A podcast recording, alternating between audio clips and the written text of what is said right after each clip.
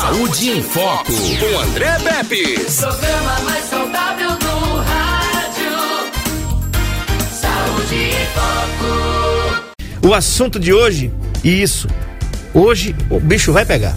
O assunto é pré-eclâmpsia. Isso mesmo, tá? Com o doutor Hugo Brito de Farias, que a gente vai falar sobre pré-eclâmpsia. O que é isso? As grávidas devem prestar muita atenção. Afinal de contas, é um fator de risco de vida ou de morte, né? Alguém já, já, já fala assim, corre risco de vida. A gente já está vivendo. Então a gente não corre risco nenhum de vida. Eu acho que é, devia ser negócio de risco de morte, né? Porque correr o risco de viver é bom demais, né? Agora correr risco de morte ninguém quer. Né? Tá aí então, doutor Hugo Farias, ultrassonografista da Clínica Diagnósticos. Doutor Hugo, boa tarde, satisfação tê-lo aqui mais uma vez. Tá com saudade, pai? Depois, tivesse, é, depois que veio, é, como é que chama? Pichilinga, né? Depois que a Pichilinga veio, você não veio mais aqui. É, boa tarde, né, Boa grande tarde. André? Boa tarde a todos. Tudo tranquilo? Tudo na paz, né, meu amigo? Filhota com saúde. né? Tá bem demais. Graças a Deus, graças a Deus. E, e, e- e na, na fazenda, tá tudo certo? A fazenda tá tudo certo. tudo verdinho, tá? tá? Tudo verdinho, tudo Graças a. Deus. Os boizinhos engordando, né? Aí tá certo, aí tá certo. Doutor, pré-eclâmpsia, né? É bom a gente falar sobre isso porque cerca de 15% dos partos prematuros e 42% das mortes maternas em países em desenvolvimento são causados pela doença. Estima-se que no Brasil a incidência seja de 3 a 5%, mas apenas 25% das gestantes com sintomas de pré-eclâmpsia desenvolve a- desenvolvem a doença de fato. Quando não diagnosticada precocemente e controlada, pode evoluir para convulsões, acidente vascular cerebral, AVC, hemorragia, dano renal, ou seja, dano nos rins, insuficiência hepática, ou seja, o fígado para de trabalhar direito, e até morte.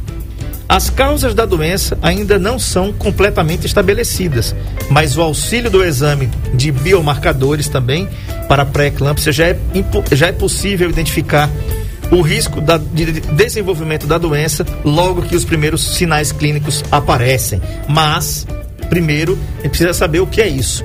O que é, doutor Hugo, a pré-eclâmpsia? Então, a pré-eclâmpsia, propriamente dita, é, em última instância, é uma. Ela tem a doença de base, a hipertensão gestacional, certo? Desenvolvida após a vigésima semana de gestação com pro- proteinúria, né, que é a eliminação de proteína na urina, justamente dessa lesão renal, certo? E, e outros fatores, como as lesões cerebrais, que fazem parte também, e as lesões hepáticas. É só que e é, é uma das causas de, de- é a causa mais de mor- mortalidade materna é hoje ainda no mundo, né? Aqui no Brasil já estima-se 12 a 15% de morte materna e parto prematuro, certo?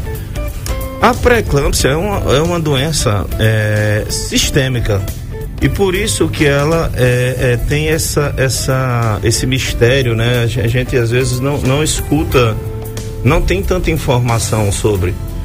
Porque ela já é desenvolvida. Existe a, a hipertensão arterial crônica, que a gestante já é hipertensa. Sim. E existe a pré-eclâmpsia quando ela desenvolve isso e a doença de base é essa hipertensão arterial certo? Nós temos é, a, a predição dessa doença, ela pode ser feita através dos fatores de riscos e sinais históricos. Exemplo, se a paciente já tem uma irmã ou uma mãe que tem pré-eclâmpsia anterior, esses fatores de risco e essa história clínica tem que ser investigada. Quais são esses fatores de risco?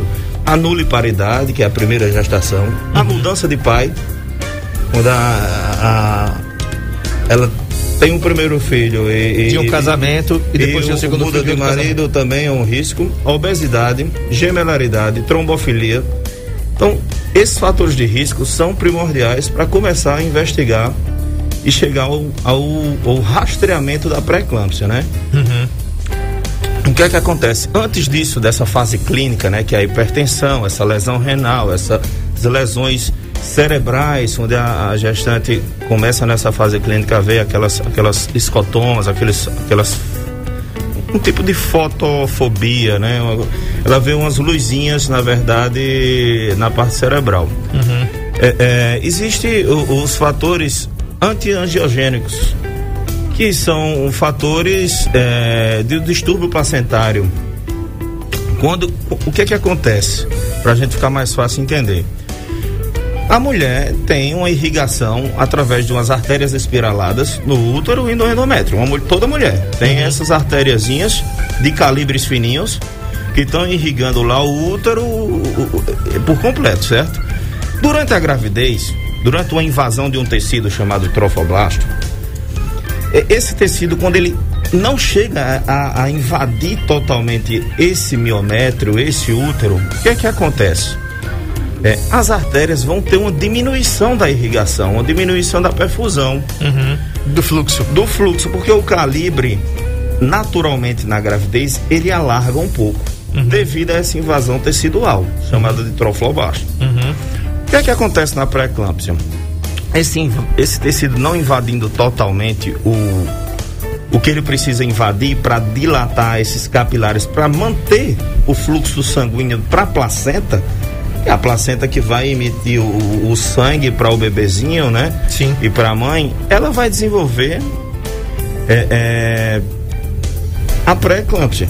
Como é que nós podemos é, é rastrear isso? Através dos biomarcadores, é, como vários marcadores químicos, né? Como PLGF, esse FLIT e o Doppler das artérias uterinas através da ultrassonografia, no caso dessa pré-eclâmpsia precoce, entre 11 e 14 semanas, que é realizado no morfológico do primeiro trimestre. Uhum. Essas artérias uterinas vai representar esse conjunto dessa obstrução, que não chega a ser obstrução, mas um estreitamento dessas artérias uterinas. Uhum. É como se tivesse, vamos supor, um, um, lugar precisando de muito. de um aporte sanguíneo suficiente para ser suprido na placenta e um desses fatores é essa invasão trofobástica.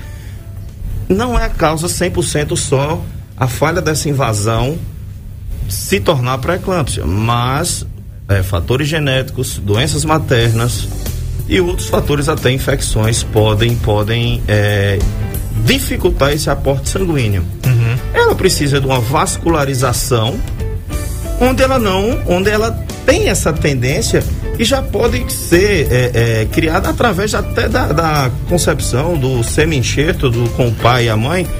O, o, os fatores genéticos do pai também atrapalham é, é, nessa, nessa irrigação e outros fatores como a hipertensão arterial, que é uma doença endotelial, na verdade, sistêmica geral, né? Quando você tem um problema hipertensivo, ela está no corpo inteiro. Sim. Tá entendendo? Dentro do vaso inteiro. Entendeu? Do corpo todo. Sim. Então, para ficar mais fácil a gente entender que é a falha do suprimento sanguíneo adequado através do estreitamento do, do estreitamento que não vai suprir suficientemente essa placenta. Isso mais na frente pode gerar o parto prematuro, certo? Uhum. E a morte materna, quando ela vai se tornar aquela que vai para aquela fase de eclâmpsia, né, que a, a, geralmente é uma cena horrível, a paciente chega com convulsões tônico-clônicas, né, que já é uma evolução disso. Uhum. Né? Isso a gente tem que investigar, então, história clínica, fatores de risco e todos esses outros biomarcadores que existem para ser feitos, mas não tão não são tão praticados, né? Proteinúria na urina e o Doppler das artérias uterinas também. Quando a causa dessa invasão trofobástica, dessa falha, nós conseguimos rastrear isso de 11 a 14 semanas para futuramente, exemplo, se precisar fazer um parto antes das 37 semanas, tem estudos que vimos que não prejudica o feto e salva a mãe. Já os estudos entre 34 e 37 semanas no parto, aí tem que fazer o dupla geral para ver para ver se vai acontecer esse parto prematuro e até onde ele vai é, prejudicar o bebezinho é, é, e, e, e, e, o risco o risco benefício da mãe e feto, entendeu? Uhum. Doutor, o senhor falou é, que isso pode acontecer com grávidas que já tenham hipertensão e grávidas, e ainda quero chamar sua atenção, mamãe, que você que está em casa, você que está grávida ou está pensando em engravidar, mulheres saudáveis, sem hipertensão, sem nenhuma comorbidade, Isso. que durante a gravidez podem ser acometidas da pré-eclâmpsia. Por que, que se chama pré-eclâmpsia? Porque é antes da eclâmpsia. Isso. tá? Então, é, a, a eclâmpsia é outra coisa, né, doutor? A gente precisa diferenciar isso. É o seguinte, a, a, justamente, a pré-eclâmpsia é o diagnóstico da hipertensão arterial após a vigésima semana da gestação com proteína na urina, caso base, e outras lesões. Certo. Meu, justamente na gestante normal, que não teria hipertensão antes. Uhum. Então, esse rastreamento, na verdade, da pré-eclâmpsia, quando a pré-eclâmpsia começa a existir, quimicamente falando, uhum. lá dentro das reações químicas que o corpo está sofrendo da gestação, ela já vai ter a pré-eclâmpsia dentro dela, entre 8 e 6 semanas de gestação, já está tendo essa dificuldade de irrigação placentária. Tá entendendo? E é, só que ela vai, ela vai é, ser diagnosticada com pré-eclâmpsia em, re, em, relação à insuficiência placentária na vigésima semana, quando ela aparecer com os outros fatores, os outros marcadores de hipertensão arterial, proteína, enzimas hepáticas elevadas, uhum. plaquetopenia, né? E como é que nós podemos? Então, existe, existiram trabalhos, fizeram os estudos é, holandeses, né? O RIPAP, que é um estudo holandês. Ele pegou 800 gestantes, mais ou menos, e começou a rastrear é, é, essas gestantes. Como é que a gente pode prevenir né, o rastreamento para ela não, ela não desenvolver a doença até o final? Porque o tratamento da pré-eclâmpsia é a interrupção da gestação. Sim. Só existe esse tratamento, né? E a gente tem que fazer esse controle e o acompanhamento da gestante que, através de dupla das artérias uterinas, a gente pode mais afastar quem não vai ter do que confirmar quem vai ter. A verdade é essa. Então existem vários trabalhos no mundo, como na Holanda, como em Cambridge, que viram que esse aporte sanguíneo deficiente da insuficiência placentária vem através de fatores químicos, né? Fatores citoquímicos genéticos como PLGF, que são fatores, fatores de, é, de, de receptores do endotélio. Exemplo, tem, tem uma reação de um fator endotelial e tem um receptor endotelial. Quando a mulher engravida, vai existir ali um S-FLIT, um receptor solúvel que vai atrapalhar essa ligação. Uhum. E atrapalhando essa ligação, o vaso sanguíneo não vai ter o aporte sanguíneo suficiente, prejudicando também o bebê futuramente e colocando a mãe em risco através desse sistema de endotélio, que são todos os vasos do corpo que estão sofrendo isso, entendeu? Uhum. Pois não. Um abraço aqui para o Jaime de Penedo, a dona Hilda no Capim, a Maria de Fátima em Cururipe, na Rua das Oliveiras, Ana Paula Caetano aqui em Arapiraca e dona Alda Higino lá em Teotônio Vilela. Muito obrigado pela audiência de sempre. Obrigado mesmo. O Carlos Alipe diz assim: boa tarde a todos os ouvintes desse programa maravilhoso. Estou em Taquarana, ligado aqui na NN pelo NN Play. Muito obrigado, Carlos Alípio, pela audiência. Doutor, é importante a gente falar que esse problema de pré-eclâmpsia atinge quase 8,5 milhões, 8 milhões e meio de mulheres no mundo, sendo a principal causa de morte materna. Agora, doutor, vamos lá. Quem são as gestantes de risco? Ou todas as gestantes são de risco? Existe a questão de histórico familiar? Você já falou aí que quem teve uma mãe, uma irmã, é bom ficar ligado. Ou então, por exemplo, gestações na adolescência, elas podem Abaixo provocar isso. Isso. Ou, idades, ou então com idade superior a 40. 35. Entendeu? Por aí, por aí, isso, como é que é? Isso, é assim. Então, esses são os fatores de risco. Nuliparidade, primeira gestação, mudança de pai, obesidade, né, também, com essa resistência à insulina. É, e as mulheres abaixo, abaixo de 17 anos e primeiro filho também é um fator sobreposto, né? São dois fatores no caso. E acima de 35 anos. São os fatores de risco. E, e as mulheres que já têm hipertensão arterial crônica, vai ter a pré-eclâmpsia sobreposta são dois fatores de risco sobre o outro. Então é basicamente esse. Estudos demonstraram que a obesidade e até o fator da, da primeira gestação também é, é um fator de risco para a pré-eclâmpsia. Tá.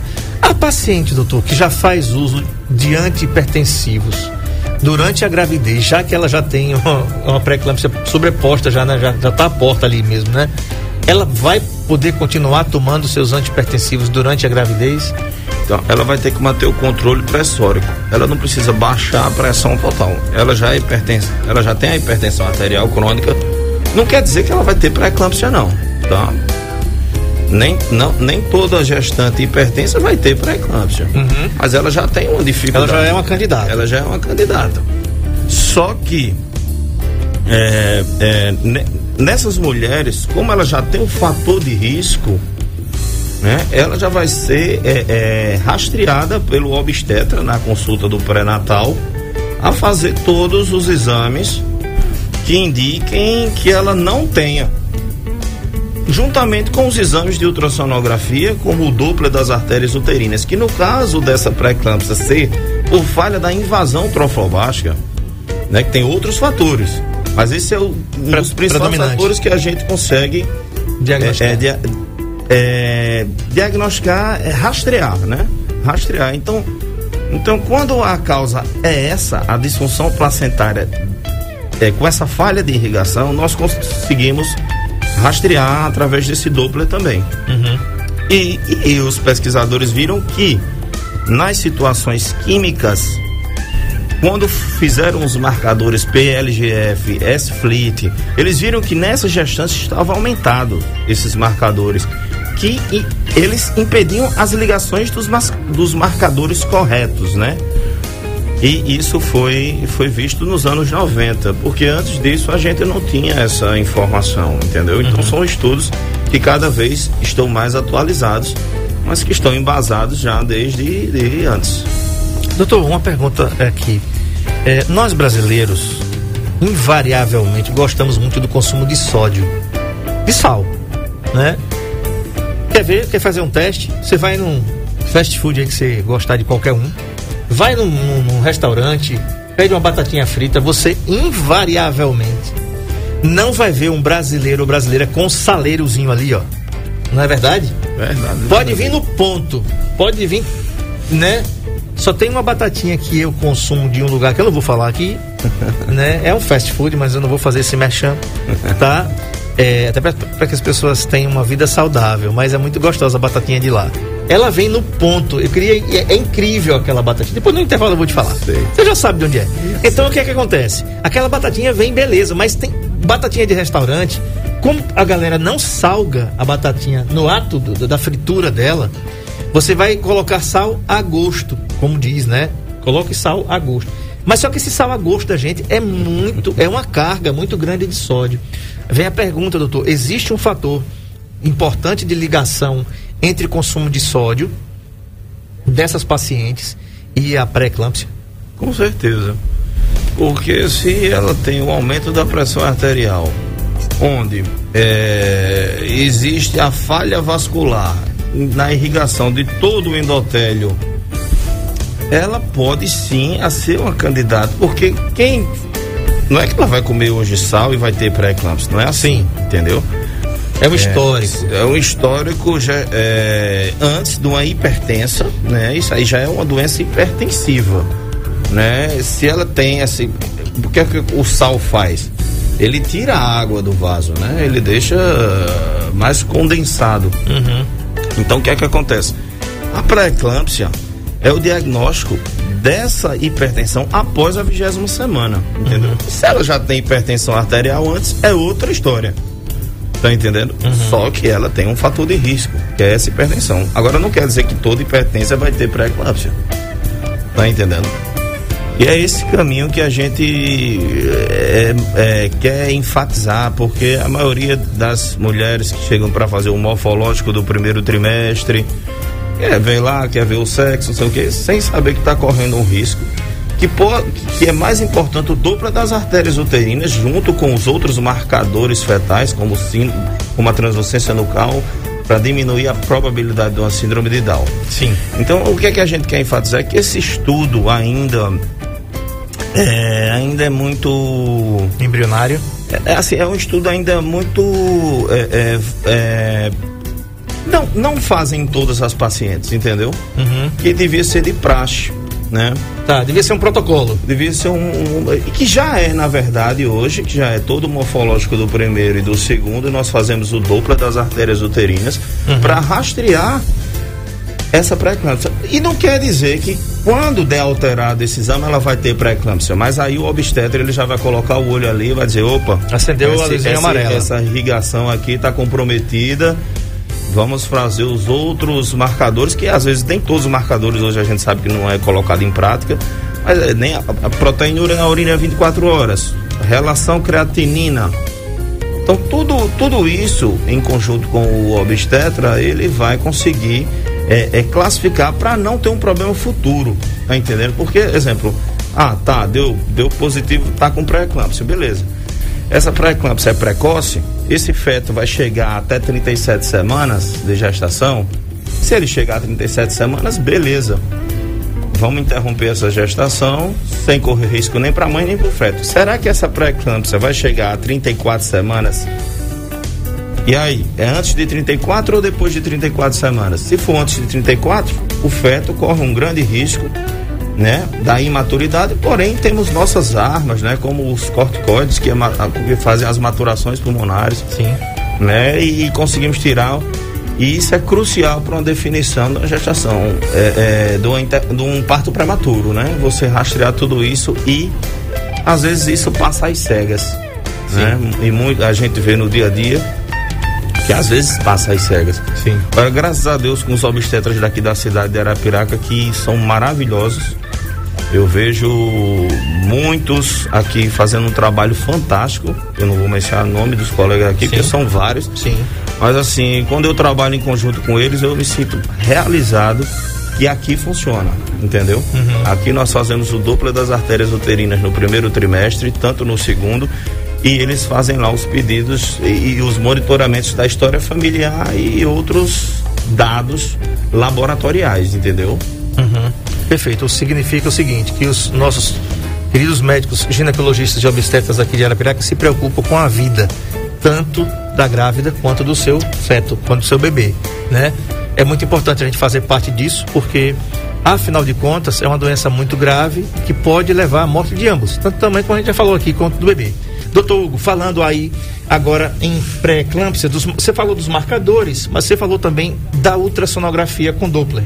Isso. Que é o exame que você faz aqui na Diagnósticos e que ajuda e vai ajudar muito a entender e deixar a paciente mais tranquila, porque o, o ginecologista manda para você, você vai fazer o exame, vai emitir o laudo e vai dizer, olha doutor, existe sim, mas a gente pode ajudar. E como você bem falou, seus colegas ginecologistas têm todo um carinho, e obstetras têm todo o um carinho especial, principalmente para essas parturientes, né, que têm podem desenvolver essas, aliás, essas, essas, essas mulheres grávidas, mulheres gestantes que estão aí prestes a dar luz ao seu primeiro ou segundo filho, dependendo daquele negócio que você falou lá.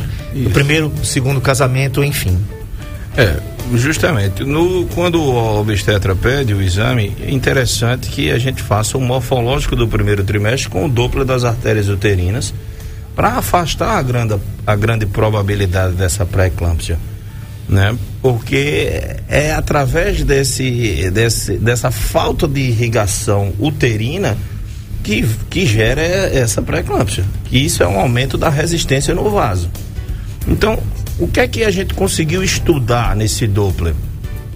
Quando o índice de pulsatilidade está aumentado, que, é, é, o, que é, o, é, o, é a velocidade que ele passa no vaso, e ela está é, com comprometimento nessa irrigação, o duplo das artérias uterinas ele vai acusar. Uhum.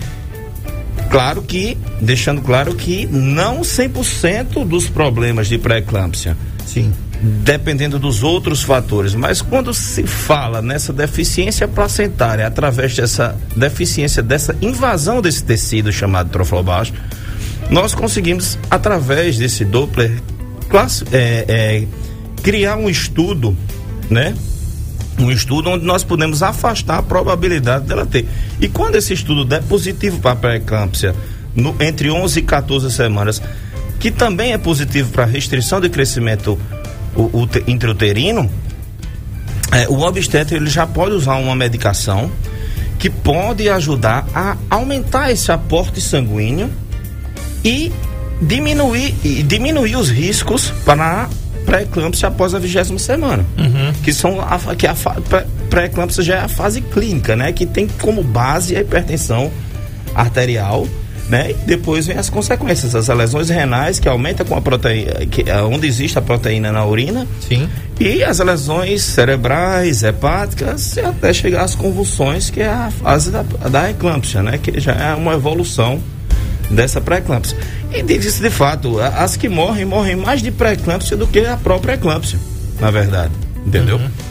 Então, isso é que tem que ser enfatizado, que o morfológico do primeiro tanto do segundo tem que ter o Doppler das artérias uterinas. E isso, os, os grandes obstetras daqui de Arapiraca, eles já pedem o exame assim, né?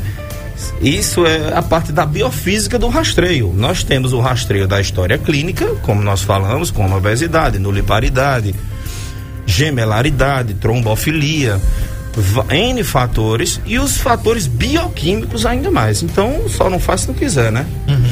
E, e, esse rastreio é, é, é, o mais importante, porque é a causa de mortalidade hoje mundial. Mês de maio, 22 de maio, foi o Dia Mundial da Pré-Eclâmpsia para divulgar esse material, né? Para conscientizar. Isso é o mundo inteiro, entendeu? O mundo uhum. inteiro. É, esses estudos ajudaram a elevação do diagnóstico. Então, 75% a 90%, se for deficiência placentária, a gente vai identificar através do dupla das artérias uterinas. Uhum. Tá? Ok. Muito bem, quero mandar um abraço aqui. O doutor Nosamari diz o seguinte: parabenizo esse programa informativo de grande importância para esclarecimento sobre saúde. A Alda, Dona Alda diz assim: doutor Nosamário, também excelente médico. Doutor Nosamário, quero o senhor brevemente aqui na nossa bancada, né? Falar sobre H. pylori para ele dar mais uma aula sempre aqui, né? É, nunca, nunca tive a honra de poder tê-lo aqui e agora o convite está sendo feito público. Isso já é uma intimação. É, é quase um negócio daquela CPI lá. Quando o cara manda o cara vir, o cara tem que vir. Ele vem, ele vem, então, certeza. Vamos marcar um dia para a gente tá, tá ter essa honra, essa satisfação de tê-lo aqui, para a gente falar do assunto que o senhor escolheu. Falei aqui de H. pylori porque veio na cabeça aqui, né? Não, é, mas tá certo. É a coisa que mais a gente tem, teme e o que mais o brasileiro tem, às vezes nem sabe. Rapaz, eu me acordo com a dor no, né? dos brasileiros. Me acordo com a dor no estômago e tudo que eu como e tudo, não sei o que lá. Vamos lá. H. pylori. Pode ser H. pylori. Então tem que consultar o especialista. Não tome remédio por conta própria. Muita gente vai na onda do vizinho, né? Então, enfim, mas tá feito o convite aí, doutor. É só a gente arrumar um tempinho na sua agenda para que a gente possa conversar um pouquinho sobre assuntos inerentes à sua especialidade. Doutor, agora tá. É, as mulheres maiores de 35 anos, quem é que corre mais riscos? Essas mulheres gestantes que possam é, gestar a partir dessa idade ou uma garota de 17 anos e por quê? Olha, o risco delas é, são iguais, três vezes mais, né? A chance dela ter pré-eclâmpsia do que uma na idade, na faixa etária normal, né? Hoje em dia tem trabalhos que dizem que a melhor idade gestacional para si, para engravidar seria de 28 a 30 anos. Por quê?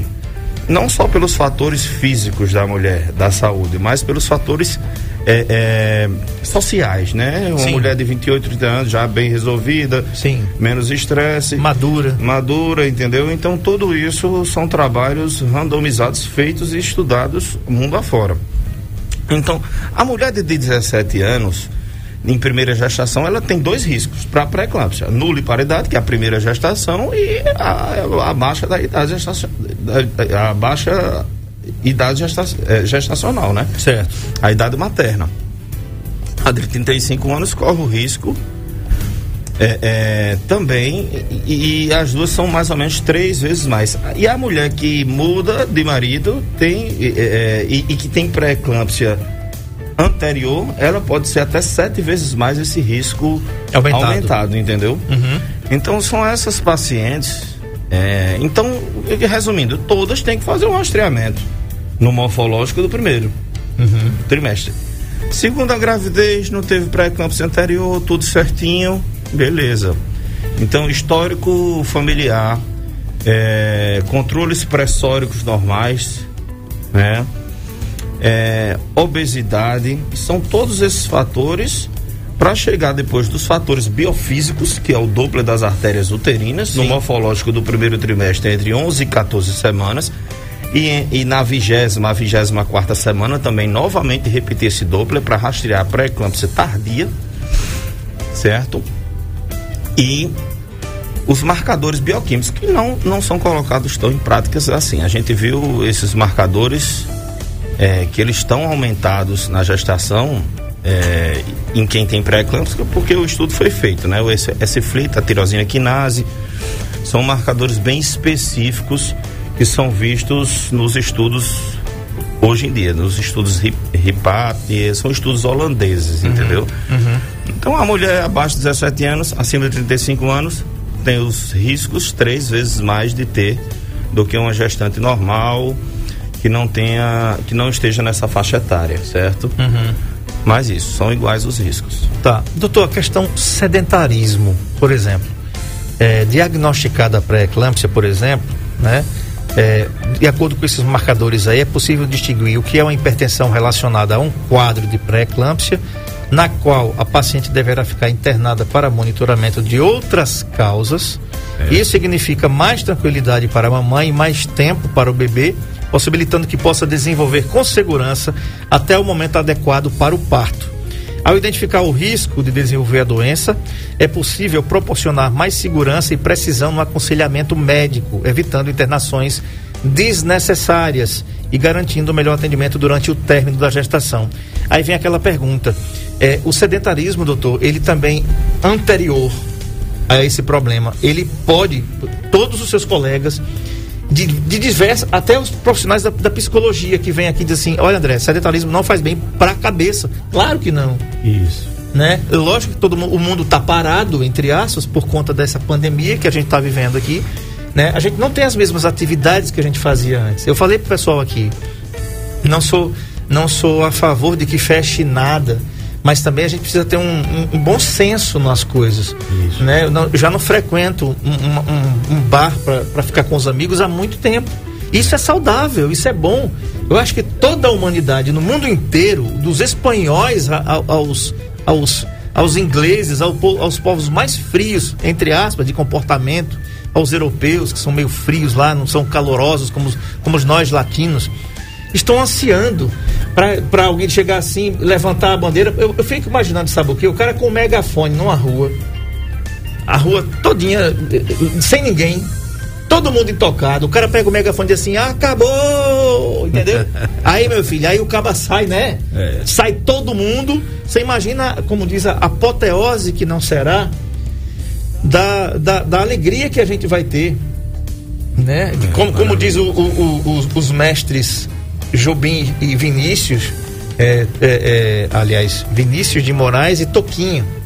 Com algum, é, numa folha qualquer, eu desenho um navio de partida, doutor Zamari sabe bem a letra, com alguns bons amigos bebendo de bem com a vida. Né? Então, quiçá a gente deseja né, que isso aconteça, que a gente possa beber, sentar com alguns bons amigos bebendo de bem com a vida. A gente espera isso. Mas o, sedent, o, sedentarismo, doutor, ele, ele proporciona, ou, ou ele pode agravar antes a vida da, da, da gestante para pré-eclâmpsia ou isso não tem nada a ver com, com o pato, como disse? Não, com certeza. O sedentarismo ele traz um fator que é a obesidade, a resistência à insulina e a toxicidade. Hoje nós temos estudos que provam que as células gordurosas elas liberam substâncias tóxicas, entendeu? Uhum. E isso é um fator agravante não só para a pré-eclâmpsia, mas para todos os outros distúrbios metabólicos. Né? Sim.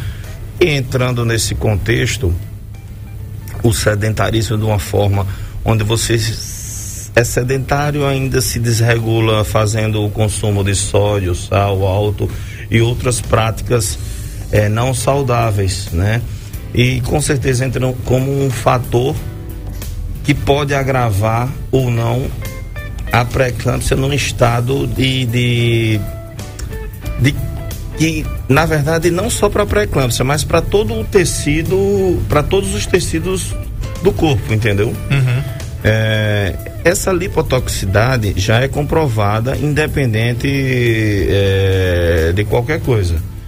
E hoje é, nós adotamos práticas novas né, em fazer exercícios em casa, o pessoal começou a se, se habituar a fazer exercício pelo YouTube, pela internet, né? Sim. né? E começou Sim. a mudar um pouco as práticas. Nem todo mundo fez, claro que você tem que se adaptar ao meio hoje Sim. em dia. E foi o que essa pandemia nos ensinou. Verdade.